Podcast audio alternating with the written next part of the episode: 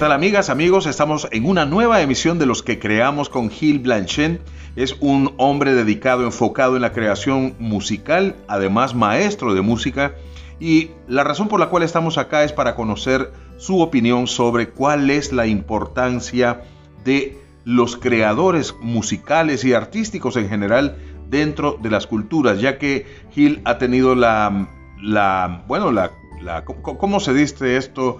La suerte de haber vivido en diferentes culturas y haber conocido y aplicado, o, más bien haber conocido el arte en diferentes culturas. ¿Qué tal? ¿Cómo estamos, Gil? Bienvenido. Muy bien, muchas gracias. Espero poder poner algún granito de arena en, esta, en este tema que es muy amplio, ¿verdad? Muy, muy... Sí se puede hablar de que la cultura eh, de un país eh, es todo lo que el país produce culturalmente, ¿verdad? Ya sea en música, en pintura, en escultura, ¿verdad? Todo, las, eh, las artes, ¿verdad?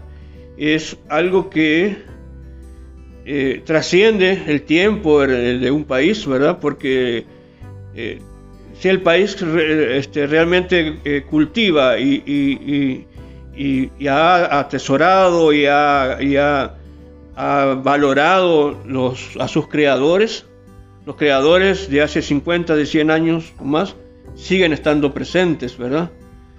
Eh, la música, por ejemplo, la cultura musical, lo que se dice, por ejemplo, el folclore, ¿verdad? Llega a un punto que hay canciones que son anónimas. Claro. Las canciones anónimas llegan a ser anónimas no porque nadie las haya creado, sino porque ha sido, ha sido parte ya de la cultura popular de un país, ¿verdad? O sea, hay, hay canciones que, digamos que todo el mundo cuando empieza a tocar guitarra o a aprender una canción eh, son de las obligadas que tienen que aprenderse, ¿verdad? Entonces eso ayuda a promover los diferentes géneros. Y tú has musicales. Al leer un poco de tu biografía, has vivido en Dinamarca, en Suecia, eh, eres oriundo de Uruguay. Sí. ¿En todos los países que tú has estado existe el folclore? En todos existe, en todos existe. Porque yo he tocado con músicos suecos y daneses, por ejemplo, grandes músicos. Con Emmerich me acuerdo que era multiinstrumentista, ¿verdad? Y él conocía al pie de la letra toda su música folclórica danesa, ¿verdad? Toda, e, ese es un repertorio, es un cancionero. Los países con el tiempo van eh, haciendo un cancionero que va formando, haciéndose parte de, de, la, de, la, memoria histórica del, pueblo. Por ejemplo, en El Salvador tenemos el carbonero y todo el mundo sabe quién fue Pancho Lara, ¿verdad? Claro. Es parte de, ese acervo cultural que viene, que viene eh, pasando de generaciones en generaciones, ¿verdad? Y, entonces ellos también tienen su, tienen los suecos, los daneses, los alemanes, todos tienen su, su propia música, ¿verdad? Y ahora ponía yo un pensamiento precisamente en las redes sociales de la Sociedad de Salvadoreños Autores, de que los creadores somos una especie de espejo de la, de la sociedad en la que habitamos. Así es, sí. Sí, incluso hasta cuando la música es instrumental hay música instrumental que representa a los países también, ¿verdad? Las estaciones. Eh, hay músicos clásicos pues, que, que, han, que han creado obras que, que, representan. Este es el otoño, este, así como en Europa crearon las cuatro estaciones Vivaldi, ¿verdad? Claro. También en América tenemos creadores, grandes creadores, ¿verdad? Que han, que han sabido este, reproducir eh, el, el, sonido de un país. ¿verdad? Voy a hacerte una pregunta un poco difícil porque eh, o sea, con todo lo, lo, que tú has visto en El Salvador, ¿qué crees tú que se, podía se podría mejorar en el manejo de la cultura local, de la obra propia folclórica de El Salvador? ¿Qué cosas crees tú que deberíamos hacer para que esta cultura no se vaya extinguiendo con las nuevas generaciones? Sí. Es una pregunta realmente no es tan fácil de contestar porque yo he sentido en estos años que he vivido en El Salvador que el cambio de generaciones, como, sea, eh, decíamos, en los años 90 todavía, si uno tomaba la guitarra, eh, se acercaban al ratito, tres o cuatro ahí a escuchar, y venía, ah, présteme la guitarra y así. Hoy ya los celulares han venido a sustituir tantas cosas buenas que teníamos antes, ¿verdad? Eh, pero aún así es, es, necesario hacer eh, la, la, música debería ser una materia obligatoria en las escuelas, por ejemplo. La música ahora dicen que van a ser el inglés, ¿verdad? Pero la música es tan importante como saber inglés. ¿verdad? Sí, el, el lenguaje universal. Sí, el lenguaje universal. Sí. Entonces es eh, a, enseñarle a la gente a apreciar lo propio, enseñarle a la gente que no todo lo que, lo, que es bueno es de afuera, que también hay cosas buenas aquí.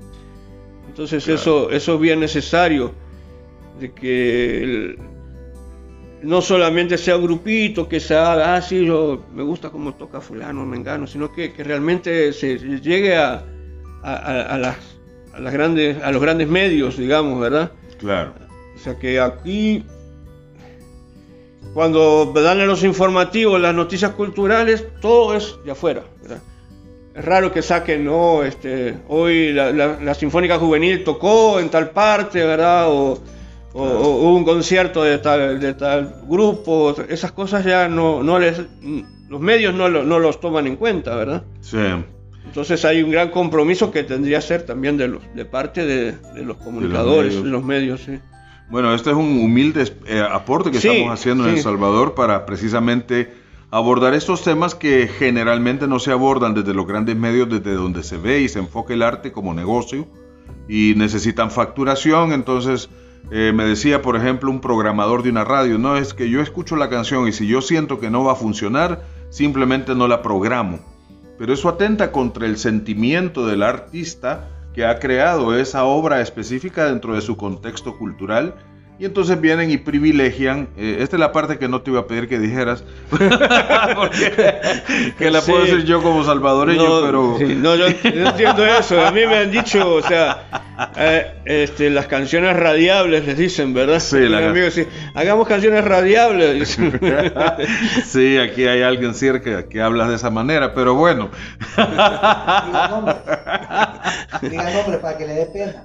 bueno, otra pregunta que te quería hacer. Tú estás ahora como maestro de música, ¿verdad? Sí. ¿Estás trabajando con qué edades? ¿Con qué? Estoy trabajando con niños desde 5 años hasta los de noveno grado.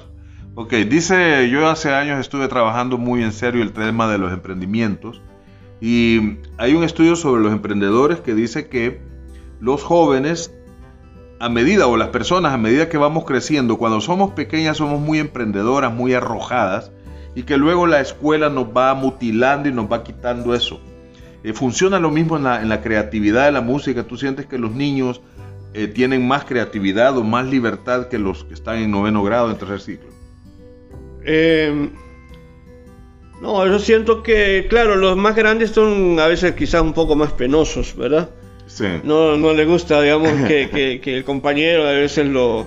Hoy tenemos clases por Zoom, por ejemplo, ¿verdad? Y entonces eh, se reservan más un poquito. Y, en cambio los chiquitos no, no tienen esa pena, ¿verdad? Pero, pero todos, yo siento que todos, bueno, todos los alumnos me dicen a veces, por lo menos hay un dos o tres que me siento que me, estiman bastante como profesor, ¿verdad? Entonces eso lo, lo hace, lo motiva a uno a, a, continuar, ¿verdad? ¿Y tú das clases solo de música? Solo de música, sí. Ok.